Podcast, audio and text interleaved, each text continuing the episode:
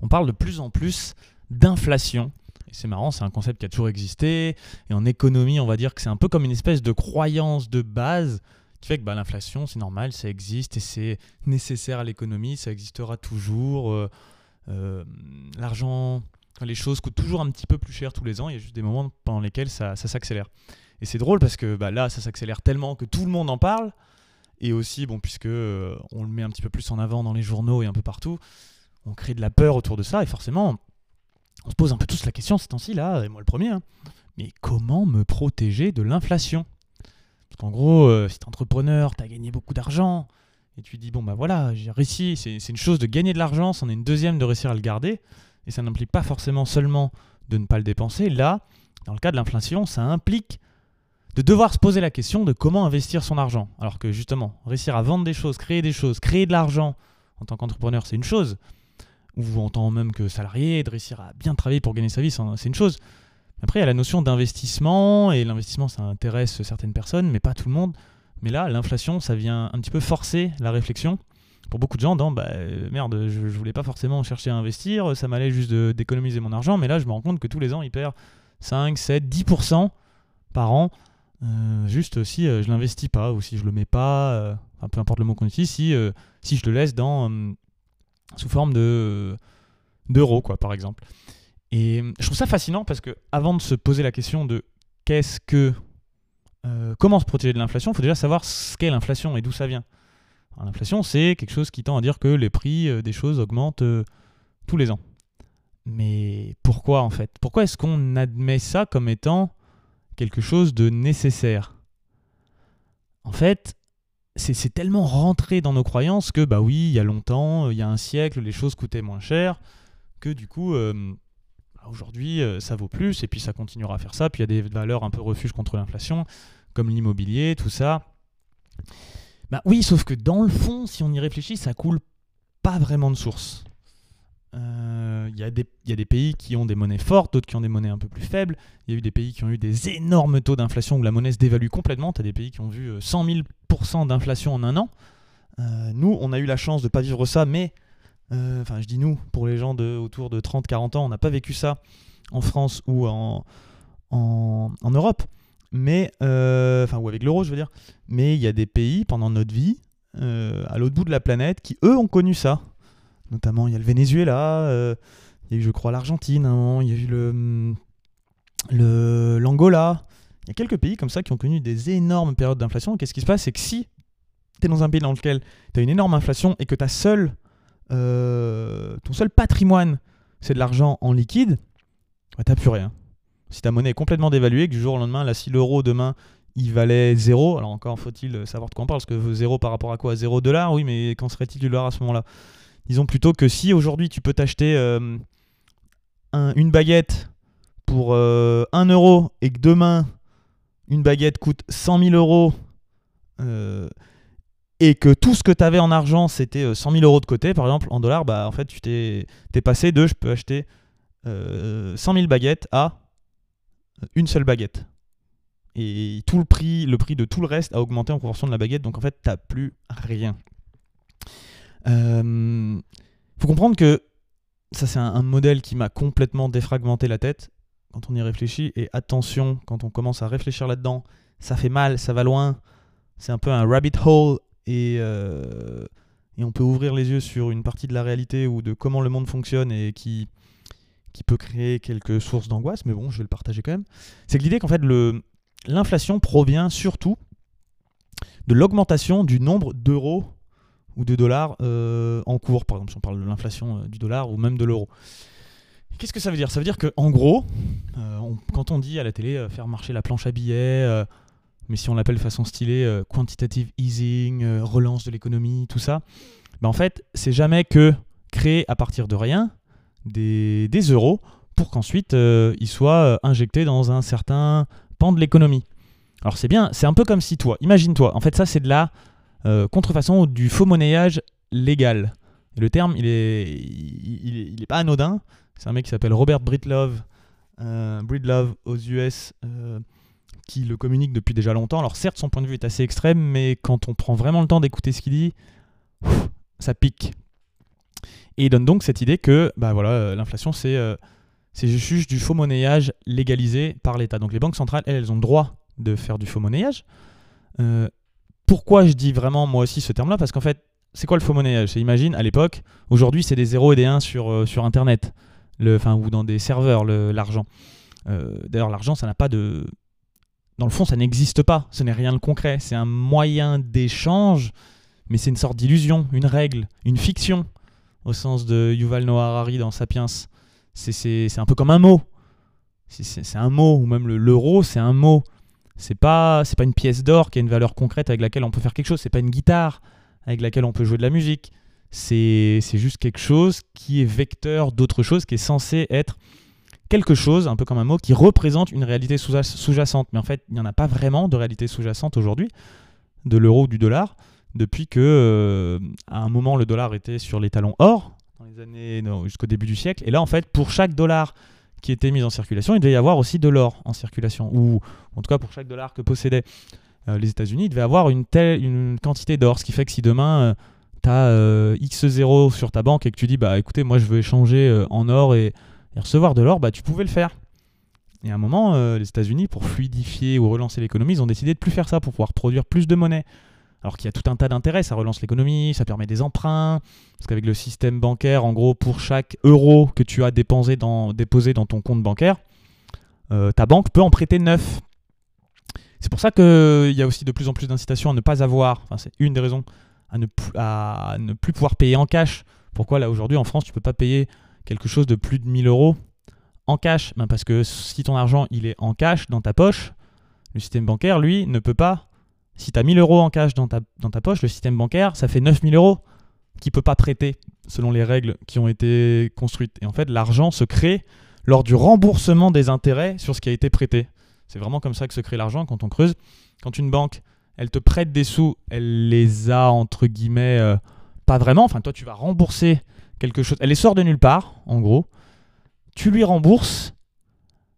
Et euh, la différence, c'est les intérêts que tu as payés. Et ça, c'est de l'argent que toi, tu auras créé avec la valeur et qui aura été remboursé à un moment et, euh, une valeur créée et, mise dans l'économie. Mais, quelque part, à la base, il y a juste du vent. Il y a juste 10% sur un compte, 90% prêté, et les intérêts euh, créés et rendus qui, euh, sont vraiment ensuite euh, remis en circulation. Ça, c'est la création monétaire par, on va dire, un peu création de valeur. Bon, bref, je m'étends pas. Mais si demain, imagine dans l'ancien temps, tu avais une planche à billets et tu pouvais fabriquer des faux. imaginons que ce. même, même maintenant, aujourd'hui, en vrai. Imagine, tu crées des faux billets indistinguables des vrais. Et tu payes ton loyer avec ça, parce que ton propriétaire, il accepte que tu payes ton loyer, ou tu vas payer ton petit commerçant en bas, ou tu vas payer tout un tas de gens. En fait, qu'est-ce que tu fais? Tu crées de l'argent à partir de rien. Du coup, toi, tu achètes des choses qui ne te coûtent rien, mais il y a un petit peu plus d'argent en circulation partout. Et du coup, imagine que tu arrives à faire ça avec une euh, telle force et que personne ne voit rien, et que tu crées la moitié, donc tu prends toute la somme d'euros qui sont en circulation, toi, tu les imprimes, et tu vas t'acheter des trucs avec toi. Donc là, tu pourrais acheter beaucoup de choses. hein. Tu pourrais acheter euh, des, immeubles, des entreprises, la moitié de la planète, presque concrètement. Hum, mais qu'est-ce qui se passerait? Imagine que tu sois pas grillé. Bah toi, ça y est, tu es devenu euh, super méga riche parce que tu as créé de l'argent à partir de rien avec lequel tu as pu acheter des trucs euh, gratuitement, entre guillemets. Par contre, derrière, il y a beaucoup plus d'argent en circulation. Du coup, le prix de tout le reste a doublé. Et du coup, qui est-ce qui paye? Bah, Ça va être en fait les autres personnes, elles, qui vont devoir payer leurs autres choses plus chères. Parce qu'au bout d'un moment, quand même, si toi, tu as quelque chose gratuitement, à part dans des idées où des choses peuvent s'échanger et des beaux projets technologiques, et ça on va y revenir, qui permettent de créer de la valeur pour tout le monde. Concrètement, si tu achètes un objet tel que de l'immobilier ou, euh, une entreprise euh, avec de l'argent euh, gratuit qui n'est pas à toi, bah en fait tu l'achètes gratuitement et tu remets de l'argent dans un système qui fait que gens, les personnes auxquelles tu l'as acheté vont pouvoir elles aussi avoir plus d'argent à réutiliser pour autre chose. Mais si tout le monde fait ça, il y a beaucoup plus d'argent en circulation et le prix de toute chose augmente. Donc en fait, il y a celui qui a fait du faux monnayage, qui a eu ces trucs gratuits, et en fait, c'est un peu tout le reste de la société qui paye pour lui. Alors si tu es tout seul à faire ça, et que derrière tu as un million de personnes, bon bah ça se voit pas. Si tu fais ça sur 1000 balles, ça se ressent pas dans l'économie. Toi, tu as, volé 1000 euros, et puis euh, chacun t'a remboursé euh, 0,1 centime sur les 1 million. Si tu fais 1 million x 0,1 centime, ça doit faire 1000 euros à peu près. Bon, on n'est pas là pour faire des calculs. Enfin, un petit peu quand même, mais des calculs simples. Et donc, en fait, quand tu produis de l'argent illégalement, enfin, pas illégalement, quand tu produis de l'argent sans aucun frais et que tu le réinjectes dans l'économie, bah, tu voles un peu tout le monde, quoi. Et en fait, l'inflation, ces temps-ci, elle est due principalement au fait que euh, les banques centrales euh, créent de l'argent.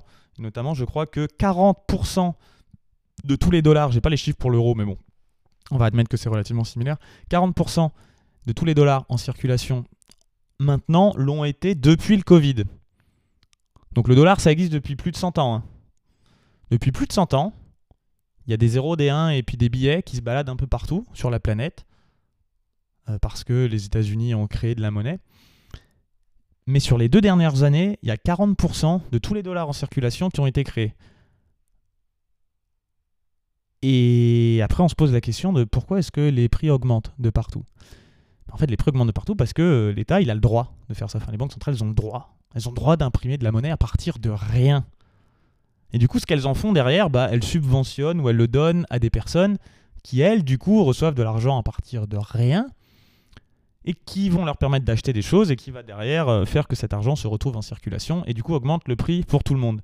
Du coup, ce que je suis en train de dire, et c'est très clair, c'est qu'en effet, il y a un système de manipulation de la valeur qui est porté. Imagine, imagine, toi, tu es un gouvernement, tu dis demain, je vais subventionner euh, une industrie pharmaceutique plutôt qu'une autre pour trouver, par exemple, un, vaccin.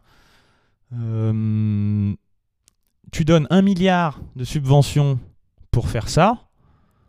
Bah, la boîte, elle a eu des subventions et son, sa valorisation, elle, elle augmente à la limite. Et en revanche, tout le reste de l'économie doit un peu payer ça. Donc il y a un peu tous les prix. Euh, tout coûte un peu plus cher pour tout le restant de la planète. Mais il y a cette boîte qui, elle, a gagné un milliard parce qu'elle a eu euh, le bon filon de la subvention.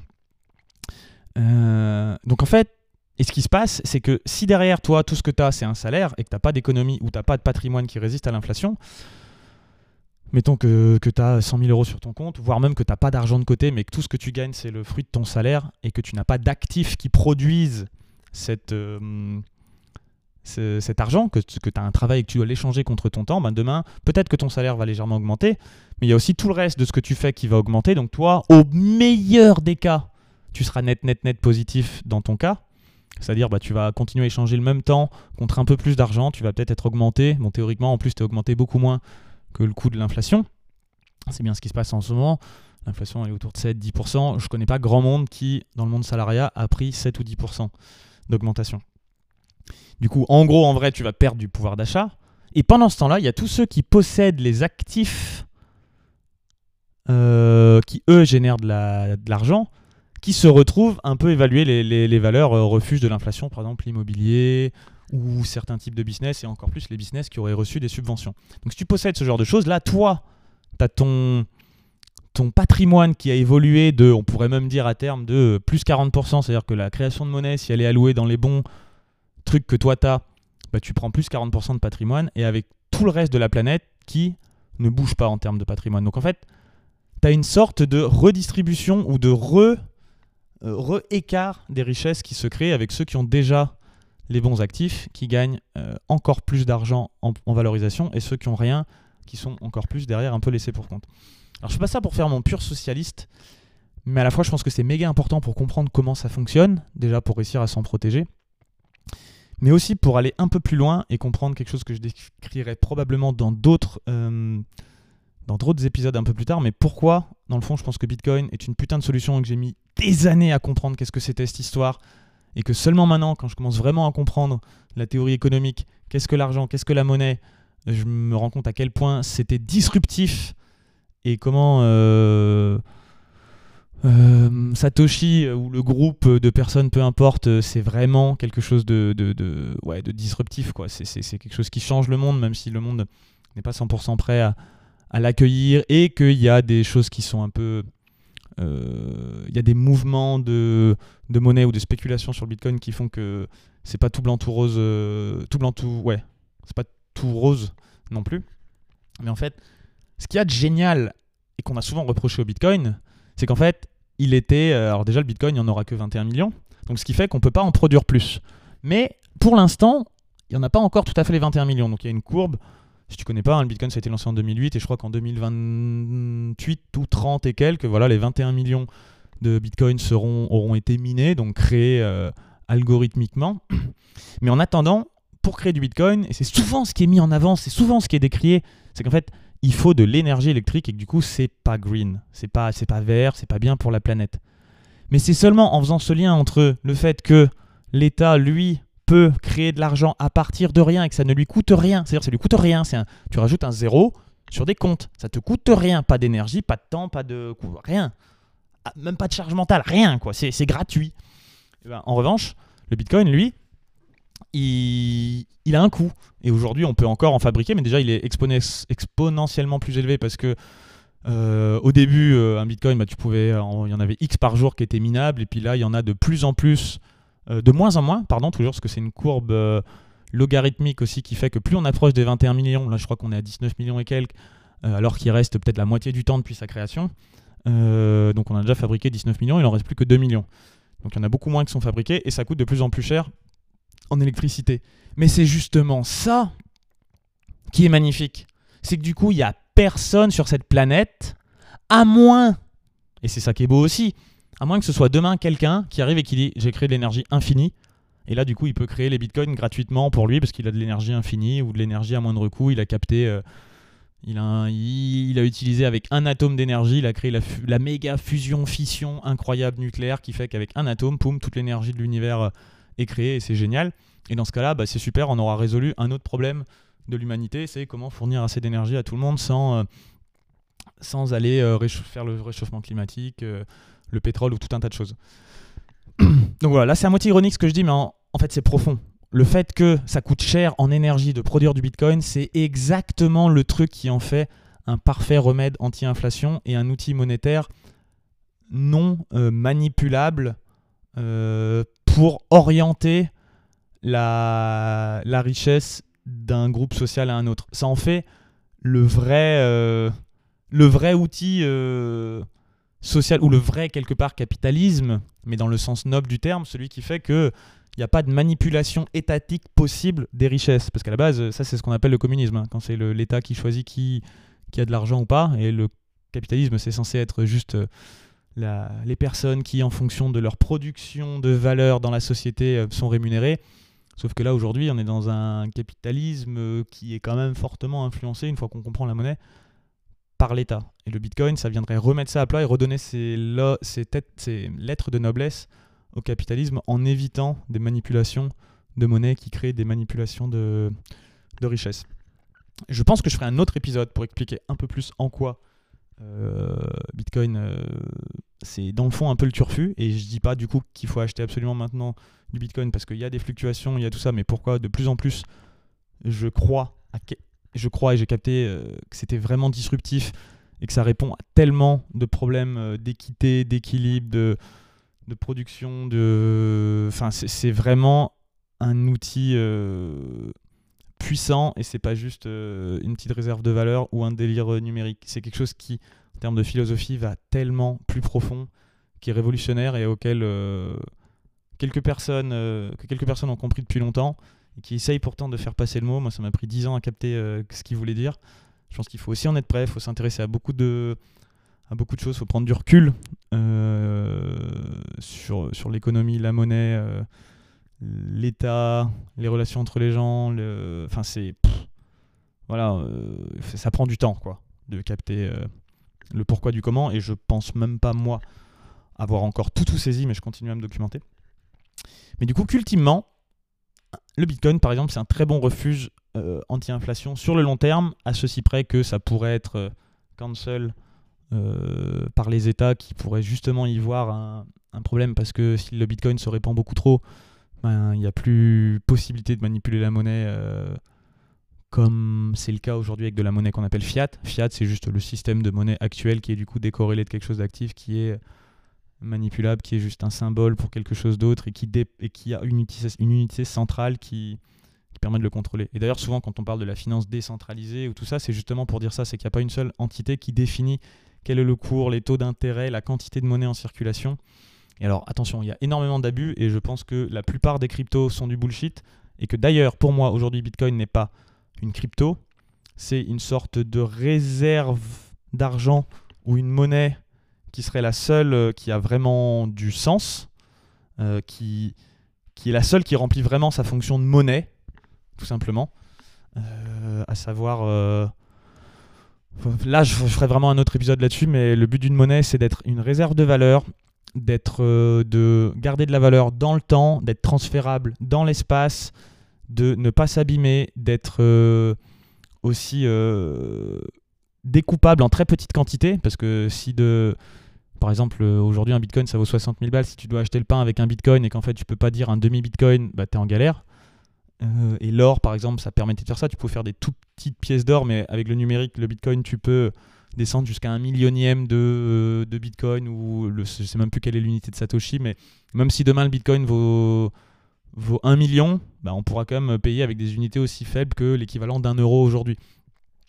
Euh, et aussi que du coup, euh, il soit non, bah voilà, non manipulable. Et, toutes ces propriétés en font quelque chose de non manipulable. Et voilà, et le fait qu'il ait euh, un coût à produire le rend tout à fait non manipulable. Et c'est vraiment ça la beauté. Du coup, il n'y a pas un État qui peut dire je vais en mettre 40% de plus en circulation en l'orientant là où je veux. Et il y aura toutes les petites gens qui n'ont pas de capital qui se retrouveront avec relativement à ceux qui en ont avec encore 40% de patrimoine euh, en circulation en moins par rapport euh, à ceux qui en avaient.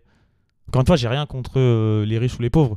Si, en tant que riche, tu as fait les bons choix et tu as produit quelque chose pour obtenir cela. Dans la façon de vivre ensemble, à un moment, c'est pas normal que juste en profitant des règles et en profitant d'un système que peu de gens comprennent, il y a toute une partie qui s'enrichissent vraiment, littéralement, en volant euh, le reste euh, de, de l'humanité. Dans une perspective où on est tous un, où on est tous liés, quand on fait ça à l'autre, on fait ça aussi à soi-même. Et pour moi, Bitcoin, c'est un vrai outil dans la matière pour euh, réussir à créer et à matérialiser ce lien de cœur et de conscience qui existe au-delà de nous pour ceux qui ont pu l'expérimenter. Voilà, donc en fait, comment se prémunir contre l'inflation? Dans le fond, c'était juste un clickbait pour te parler euh, du Bitcoin et aussi expliquer euh, ce qu'est l'inflation et qu'en fait le problème va beaucoup plus loin que ça et qu'il y a un côté quand même manipulation de la monnaie. Euh, en attendant, moi ce que je fais, bah, je garde une partie de mes réserves en euros. je pense que c'est bien aussi d'acheter des actifs qui produisent du cash flow. Là, on parle vraiment d'un point de vue purement financier. Si tu arrives à acheter avec de la dette un produit qui va de façon sûre produire euh, du cash flow, par exemple, ça peut être un business, euh, euh, un, de l'immobilier, si tu es sûr de réussir à louer dans un endroit où, imagine demain, le coût de tu arrives à, emprunter, bon là évidemment, qui dit inflation dit que les taux d'intérêt augmentent aussi, mais si demain tu arrives à emprunter pour acheter un immeuble dans un lieu où tu sais que tout le monde aura toujours besoin de louer et que tu vas pouvoir augmenter les prix en fonction de l'inflation, bah c'est gagnant, c'est cadeau cadeau parce que tu vas emprunter aujourd'hui à des taux actuels. Ce qui fait que, mettons, tu achètes un immeuble pour 1 million d'euros, tu rembourses 3000 euh, par euh, mois et tu le loues 3000, bon bah super. Tu, rembourses ton emprunt, tu gagnes pas d'argent, mais tu t'es acheté un immeuble gratuitement qui dans 20 ans sera à toi. Mais si en fait, il y a énormément d'inflation qui fait que dans 5 ans, les coûts ont doublé, toi tu continueras à rembourser 3000, mais tu pourras facturer 6000 de remboursement d'emprunt. Donc oui, l'argent aura perdu de sa valeur et ces 3000 ne représenteront pas autant que 3000 que tu aurais pu avoir aujourd'hui. Mais aujourd'hui, en cash flow positif de cet immeuble, tu as zéro. Alors que demain, si tout double et que tu arrives à faire doubler les loyers, toi, tu auras plus 3000 qui ne représenteront que 1500 d'aujourd'hui, mais qui sont toujours mieux que zéro parce que quand tu commençais, quand tu commences, tu aurais, aurais eu zéro. Donc ça, c'est le genre d'actif, mais évidemment, il faut être sûr que derrière l'économie ne parte pas 100% en couille et que les gens aient les moyens de te payer le loyer. Et ça, c'est pas gagné. Mais ça, ce serait le genre de choses, euh, bah oui, euh, si tu y as accès euh, en période d'inflation, c'est assez intéressant d'acheter à crédit des choses sur lesquelles il y a un fort pricing power dans l'inflation, avec l'inflation, ça s'appelle. Je ne suis pas 100% sûr que l'immobilier soit la bonne réponse, surtout pas dans tous les lieux. Certains types de business, euh, c'est le cas. Sinon, il te reste à te rabattre sur l'or ou quelques montres euh, de luxe ou des choses du style qui, en général, vont toujours plus ou moins être en demande, en faisant plus ou moins attention à, voilà, au fait qu'il n'y ait pas une bulle ou autre. Et bah, sur le court terme, bah, de l'euro aussi ou du dollar en attendant mieux parce qu'il y a un peu tout qui prend cher de façon autour. éventuellement quelques actions de pareil de choses qui de business qui sont avec un pricing power indexé sur l'inflation. et et enfin, du Bitcoin. Je ne suis pas du tout en train de donner des conseils financiers. Euh, moi-même, j'essaye déjà de gérer un peu comme je peux, mais j'applique une stratégie relativement diversifiée et, euh, et qui, euh, qui prend en compte toutes ces données-là. Il n'y a jamais personne qui va te donner... La, stratégie que quelqu'un va te donner d'investissement ne va dépendre que de sa vision du monde aussi. Et pour certains, par exemple, Bitcoin, c'est juste un outil pour faire des coups. D'acheter au moment où c'est bas et au moment où c'est haut. Pour d'autres, qu'on appelle les bitcoins maximalistes, le bitcoin, c'est genre, il y a des gens qui vendent jusqu'à leur cafetière pour s'acheter un bitcoin, peu importe le prix du bitcoin, parce que tout ce qu'ils ont, tout leur salaire, 100% de leur patrimoine, ils le mettent là-dedans parce qu'ils ont compris et ils y croient à ce que je dis. Mais moi, je pense que moi, j'y crois à 80%, mais je suis pas encore prêt à miser toute ma vie là-dessus. Il y a des mecs, ils ont capté et ils achètent ils adhèrent tellement qu'ils achètent avec tout leur cœur, toute leur âme, et ils ont dit non, mais je suis sûr que c'est ça. Donc ils ont fait leur travail de recherche de façon dix fois plus poussée que moi et ils posent leur couilles de façon dix fois plus poussée aussi. Euh, mais donc ça, pour moi, une stratégie d'investissement, ça dépend aussi vraiment de tes convictions et de ta vision du monde. Et donc je suis absolument pas en train de te dire d'acheter du Bitcoin si tu n'as rien compris à ce que j'ai raconté. Euh, enfin si, dans le fond, achète-en au moins un petit peu, parce que je pense que c'est bon pour la planète. Plus, si tu n'as pas de Bitcoin, juste si tu te crées un compte, je pense que plus il y a des comptes de Bitcoin qui sont créés, plus on, le, réseau s'étend, parce qu'il y a un effet de réseau, chaque nouvelle entrant dans le réseau augmente exponentiellement la valeur du réseau total, plus ça fait qu'il y a des chances un jour que ce système euh, remplace vraiment une monnaie fiat qui soit euh, pas manipulable. Et franchement, je ne sais pas exactement ce que ça va donner dans le monde, mais j'ai juste l'intuition, vraiment, de ce que j'en comprends, que ça pourrait être quelque chose de beau pour euh, les libertés individuelles et une vraie, une vraie sorte d'équité dans le monde. Voilà, c'était comment se protéger de l'inflation. Parentaux, attention, je suis pas du tout économiste. Je suis qu'un petit gars qui se pose des questions euh, sur la vie, qui quand même, je pense, euh, a apporté deux trois éléments de réponse euh, intéressants dans ce podcast. Mais évidemment, fais tes recherches toi-même, creuse, n'aie pas peur d'ouvrir cette boîte de Pandore. Parce que dans le fond, ça vaut vraiment le coup et tu risques d'apprendre pas mal de choses sur, sur l'économie, le fonctionnement des États et la société dans laquelle on vit. Voilà, je m'arrêterai là pour aujourd'hui. Si ce podcast t'a plu, je t'invite à me laisser 5 étoiles sur Spotify ou Apple Podcast et me mettre un petit commentaire. Euh, ça me fait toujours plaisir et ça aide vraiment à rendre le podcast plus visible et à partager euh, ces perspectives que j'ai et qui euh, me sont chères.